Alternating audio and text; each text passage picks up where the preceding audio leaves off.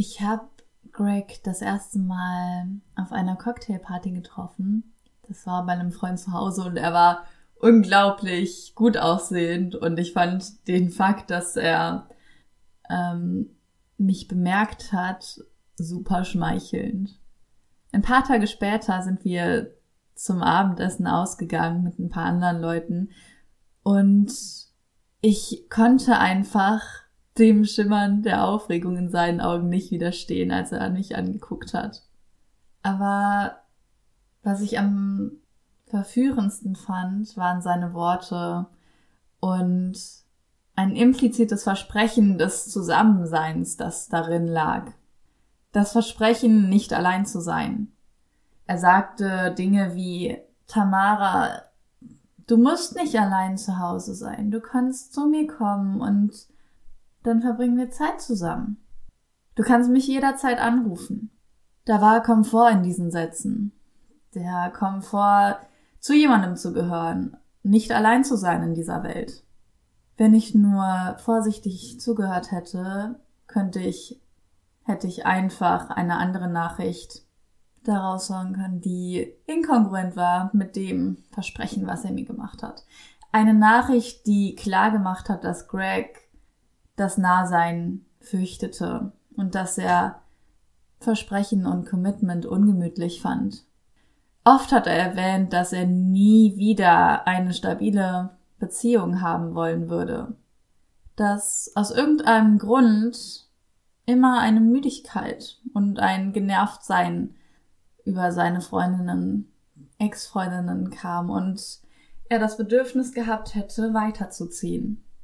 Und obwohl ich diese Probleme identifizieren könnte und obwohl ich gesehen habe, dass es irgendwann schwierig werden könnte, zu dieser Zeit wusste ich es einfach nicht besser, als mich seinen verführerischen Versprechen hinzugeben. Und alles, was mich führte, war der typische Glaube, der viele uns, viele von uns in unserer Kindheit schon begleitet. Der Glaube, dass Liebe alle Hindernisse überwindet. Und so ließ ich die Liebe mich überwinden. Nichts war wichtiger für mich, als mit ihm zu sein. Und gleichzeitig persistierte die andere Nachricht über seine Unfähigkeit, sich zu committen. Ich schüttelte sie ab, selbstbewusst und voll im Vertrauen, dass mit mir die Dinge anders sein würden. Natürlich lag ich falsch. Je näher wir einander kamen, desto unsteter wurden seine Nachrichten und alles begann auseinanderzufallen. Er begann mir zu erzählen, dass er zu beschäftigt wäre, um sich mit mir zu treffen. Manchmal hat er behauptet, dass seine ganze Arbeitswoche verrückt wäre und crazy und der einfach keine Zeit hätte. Und ob wir uns nicht nur am Wochenende treffen könnten. Ich stimmte zu aber in mir hatte ich dieses drückende Gefühl, dass irgendwas falsch war. Aber was? Von da an war ich immer ängstlich. Ich war besorgt mit seinen Aufenthaltsorten, wo er sich aufhielt. Ich war überempfindlich über bei allem, was möglicherweise implizieren könnte, dass er mit mir Schluss machen wollte. Und während Gregs Verhalten genug Beweise lieferte, die seine Unzufriedenheit klarstellten, versorgte er mich doch mit genügend Zuneigung und Entschuldigungen, um mich davon abzuhalten, mit ihm Schluss zu machen. Nach einer Weile machten mich diese Hochs und Tiefs fertig und ich konnte meine Emotionen nicht länger kontrollieren. Ich wusste nicht, wie ich mich verhalten sollte. Und trotz meines besseren Wissens vermied ich es, Pläne mit Freunden zu machen, falls er nicht doch anrufen würde. Ich verlor komplett das Interesse in allem anderen, was vorher wichtig für mich gewesen war. Und früher oder später konnte diese Beziehung der Anstrengung nicht mehr widerstehen. Und wir trennten uns. Das ist eine Geschichte, die ich aus dem Buch Attached habe. Ihr habt auf Instagram abgestimmt dass ihr gerne was zum Thema Beziehungen hören würdet. Und da dachte ich sofort, ha, jetzt kommen die Bindungstypen ins Spiel. Deswegen, heute geht es um Bindung. Welcher Bindungstyp bist du eigentlich? Wie beeinflusst das dein Verhalten? Und kannst du anhand deines Bindungstypen das Verhalten deines Partners vorhersagen? Und kannst du lernen, sicher gebunden zu sein, statt ständig ängstlich hinter deinem Partner, deiner Partnerin herzulaufen oder ständig vor deinem Partnerin und Nähe wegzulaufen? Ich wünsche dir ganz viel Spaß und Selbsterkenntnis.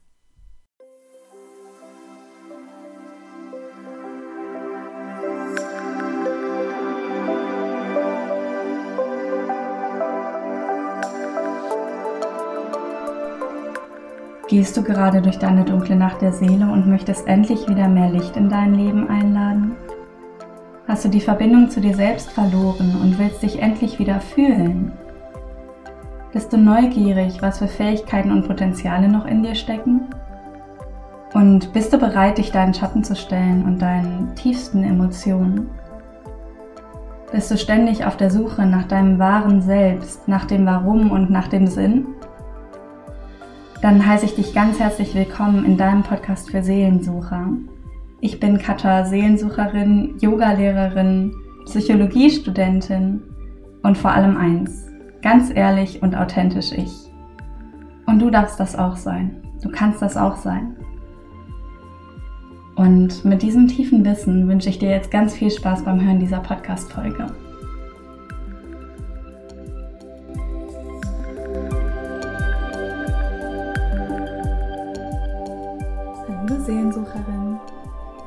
Ja schon gesagt im Intro, dass es heute um Bindungstypen geht. Und falls du dich fragst, was das denn eigentlich genau ist, und auch wenn du es schon mal gehört hast, bin ich mir sicher, dass du aus dieser Folge einiges mitnehmen kannst an neuem Wissen und neuen Selbsterkenntnissen.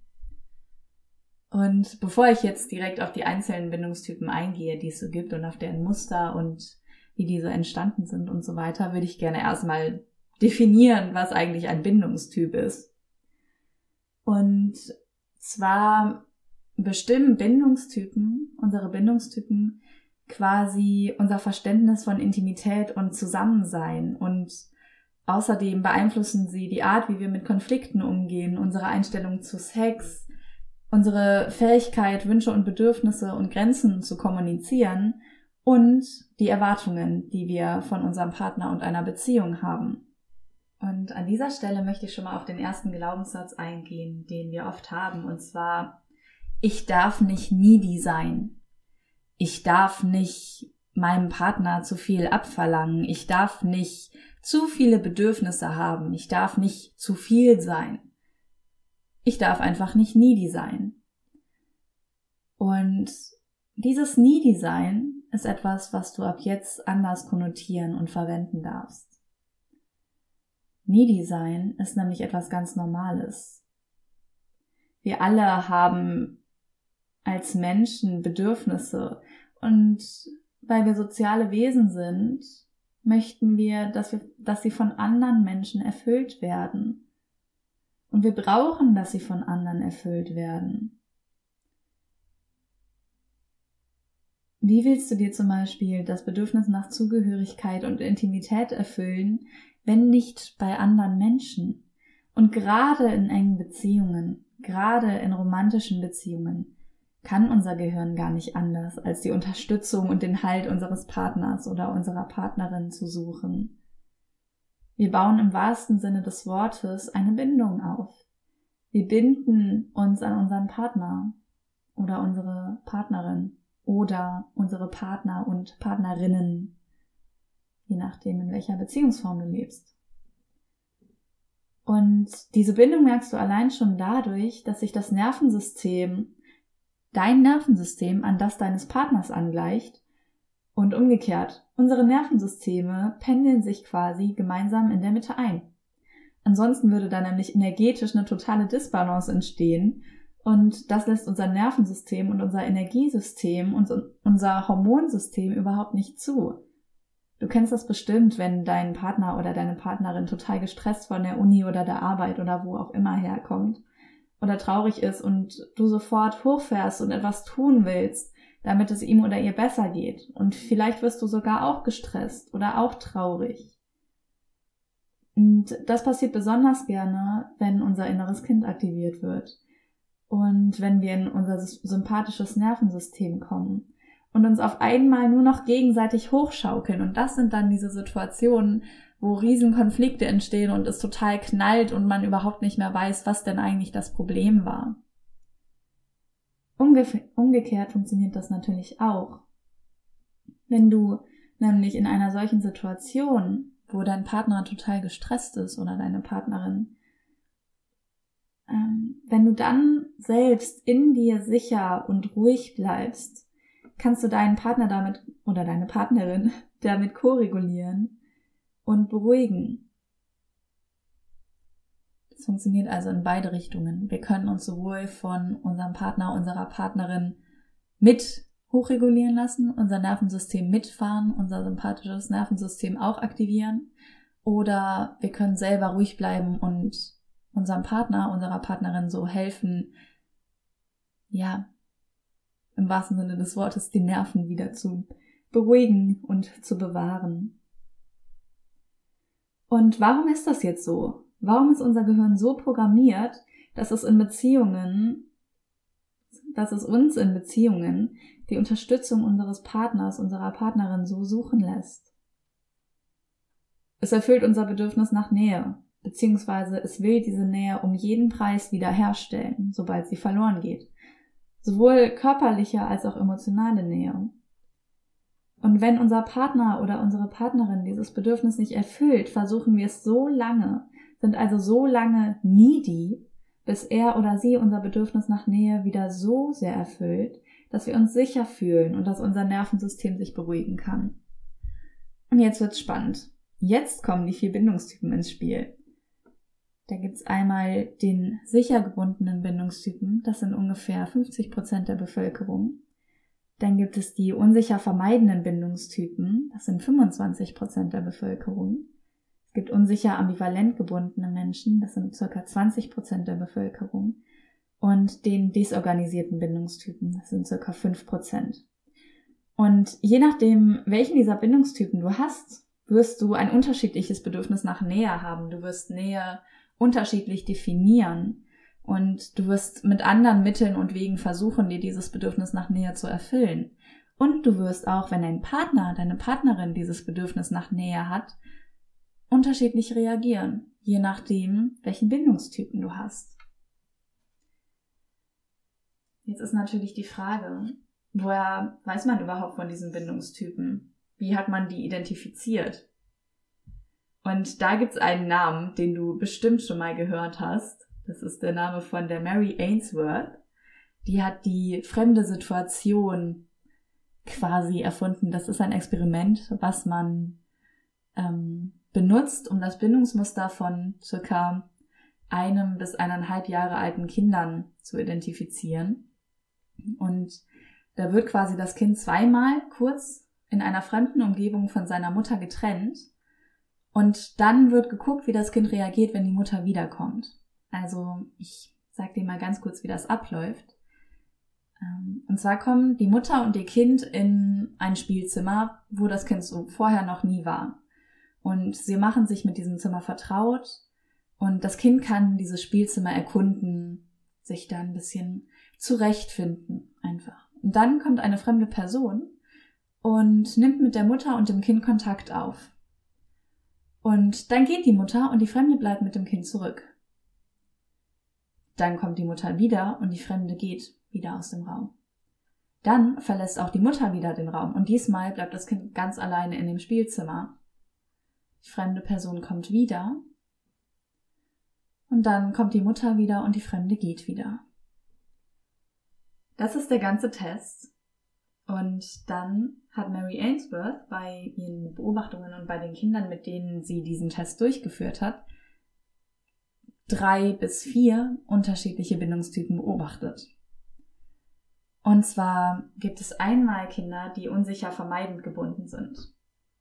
Und die unsicher vermeidenden Kinder zeigen, wenn die Mutter aus dem Raum gegangen ist, überhaupt keine Anzeichen der Beunruhigung oder vermissen die Mutter auch nicht. Also es erkundet den Raum weiter, es zeigt nur wenig Bindungsverhalten und es akzeptiert die fremde Person einfach als Ersatz der Mutter. Und Innerlich ist das Kind aber sehr aufgewühlt. Und bei Rückkehr der Bindungsperson, also der Mutter, wird die Mutter von dem Kind einfach ignoriert und Körperkontakt wird abgelehnt. Und das liegt daran, dass dieses Kind seine Mutter als zurückweisend internalisiert hat, dass es sie als zurückweisend wahrnimmt. Und um diese Zurückweisung nicht permanent erfahren zu müssen, vermeidet das Kind jetzt den Kontakt und will möglichst keine Verunsicherung zeigen, weil die Mutter weist es ja sowieso zurück. Und was die Mutter ausmacht, ist, dass sie wenig Emotionen zeigt, dass sie wenig expressiv ist, also wenig ihre Emotionen nach außen zeigt, dass sie das Kind ablehnt und Körperkontakt nicht gerne mag und auch häufig wütend ist auf das Kind. Und auf dieser Basis kann das Kind natürlich kein Vertrauen darauf entwickeln, dass es unterstützt wird, sondern es erwartet schon zurückgewiesen und abgelehnt zu werden. Und deshalb unterdrückt es von Anfang an jegliche Annäherungsversuche um eben die Beziehung zu seiner Mutter nicht gefährden, weil es gelernt hat, okay, wenn ich wenn ich versuche, mich anzunähern, dann geht meine Mutter. Also mache ich das gar nicht erst und dann bleibt sie bei mir, dann werde ich nicht verlassen. Und somit lernt dieses unsicher vermeidende Kind seine negativen, in Anführungszeichen, seine unangenehmen Gefühle zu unterdrücken. So. Wir erinnern uns, das sind circa 25 Prozent der Bevölkerung, die so gebunden sind. Dann gibt's die unsicher ambivalent gebundenen Kinder. Und diese Kinder sind in der, in diesem fremde Situation Test total auf die Mutter fixiert. Und sein Bindungssystem, also das Bindungssystem dieses Kindes ist quasi chronisch die ganze Zeit aktiviert, fährt immer stark hoch und dieses Kind untersucht und erkundet diesen Raum überhaupt nicht, sondern ist halt sehr auf diese Person, auf die Mutter fixiert, bleibt in deren Nähe. Und ja, wenn die Bezugsperson geht, dann ist dieses Kind verzweifelt, hat Angst, will auch mit der anderen fremden Person überhaupt nichts zu tun haben und wird wahrscheinlich, wenn die Mutter dann wiederkommt, weinen und sich an sie klammern und ganz verzweifelt sein. Und wenn die Mutter dann aber versucht, das Kind zu trösten, dann wird dieses Kind wütend und baut so einen inneren Widerstand auf.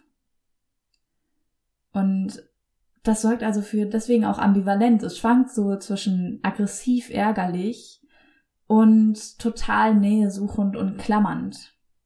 Und dieses Kind kann unangenehme Gefühle überhaupt nicht integrieren. Und in diesem Fall liegt es daran, dass die Mutter einfach unvorhersagbar handelt. Mal zeigt die Mutter Nähe, mal nicht. Mal erfüllt sie die Bedürfnisse des Kindes, mal nicht. Also auch das Verhalten der Mutter ist komplett ambivalent.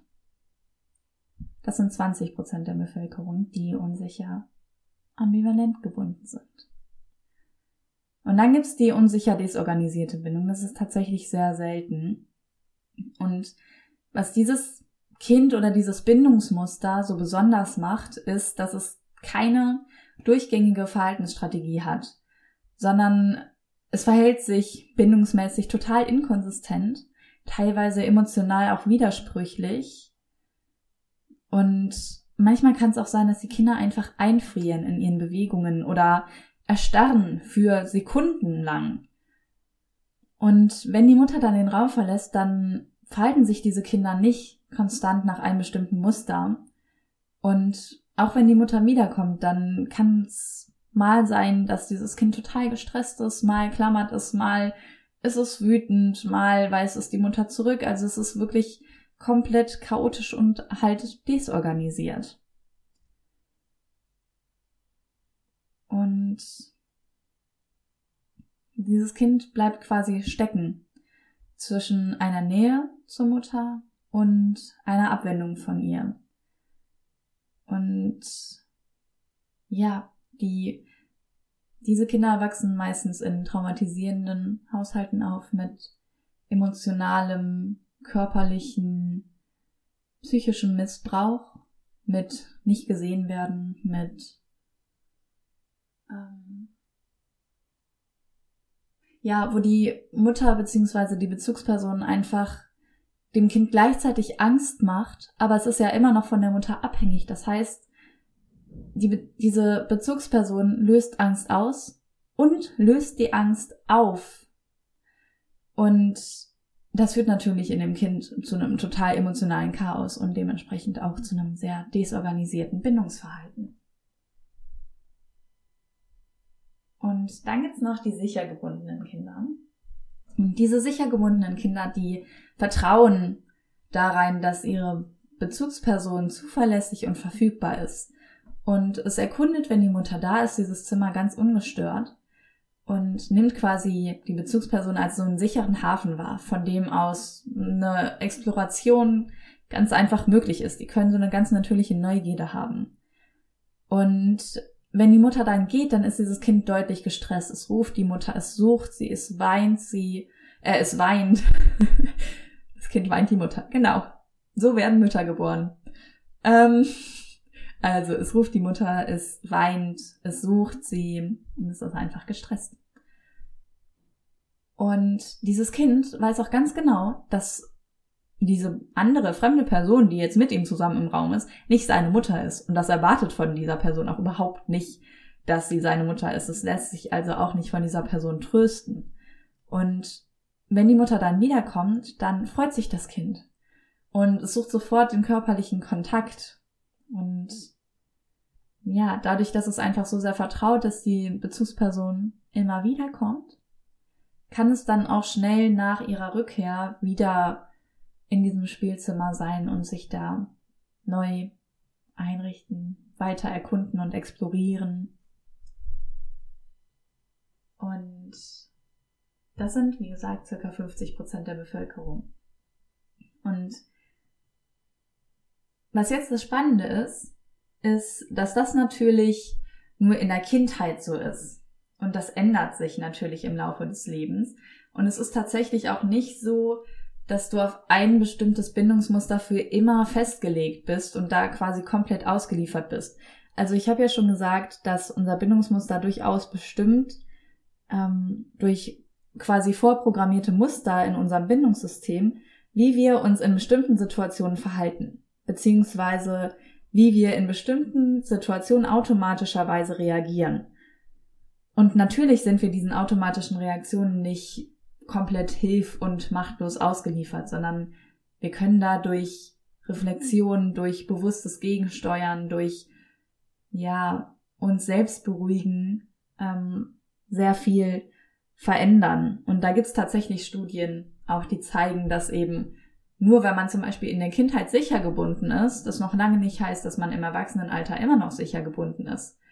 Und genauso, wenn du als Kind unsicher vermeidend oder unsicher ambivalent oder sogar desorganisiert gebunden warst, heißt das nicht, dass das dein restliches erwachsenes Leben und deine sämtlichen romantischen oder anderen engen Beziehungen bestimmen muss.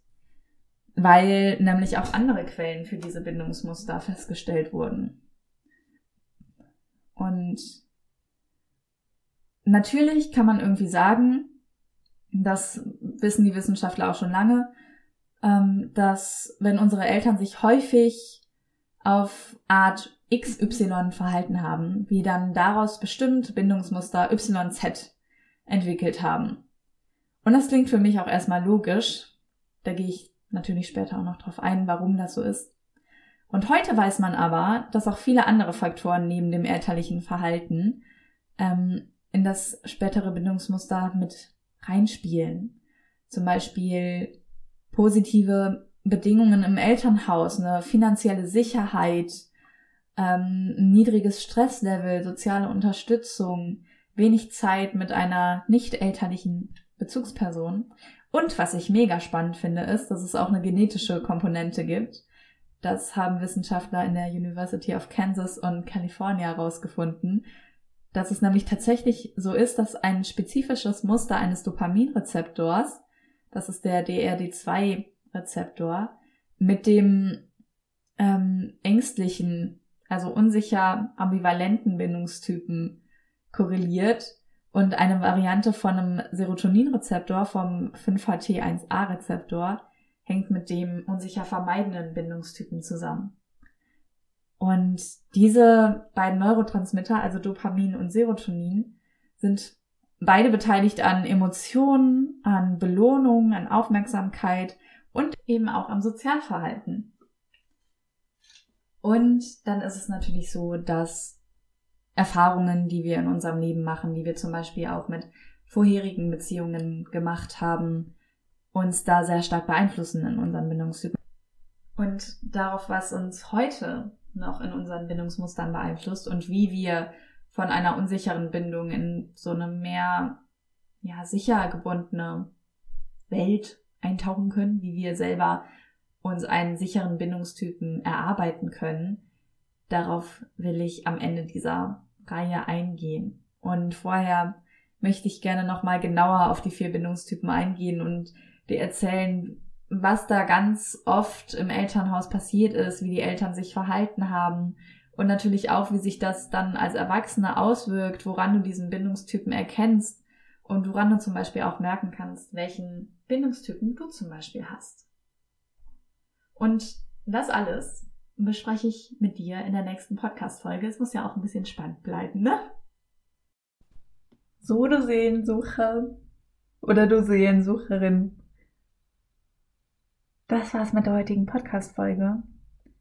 Ich danke dir so, so sehr fürs Zuhören und dass du mir so treu bleibst, dass du weiterhin diese Podcast-Folgen hörst. Das bedeutet mir unglaublich viel. Und wenn du mir zeigen möchtest, dass dir gefällt, was ich sage, dass es dir irgendwie etwas gibt, worüber ich rede, wenn du irgendwie resonierst mit meinen Worten, dann bin ich dir so dankbar, wenn du mir das schreibst bei Instagram oder wenn wir uns persönlich kennen per WhatsApp oder was auch immer und mich einfach wissen lässt, was du aus dieser Podcast-Folge mitgenommen hast, was du irgendwie für dich erkannt hast, ob du irgendeine neue Erkenntnis hattest, sei sie auch noch so klein, weil mir das einfach zeigt, dass es etwas bringt, worüber ich hier rede und dass ich wirklich mit diesem Podcast was in die Welt geben kann. Und ja, solche Rückmeldungen sind einfach unglaublich wertvoll für mich. Und genauso die Einladung, wenn dir diese Podcast-Folge gefallen hat, dann teile die super gerne mit deinen FreundInnen, Bekannten, deiner Familie, wem auch immer.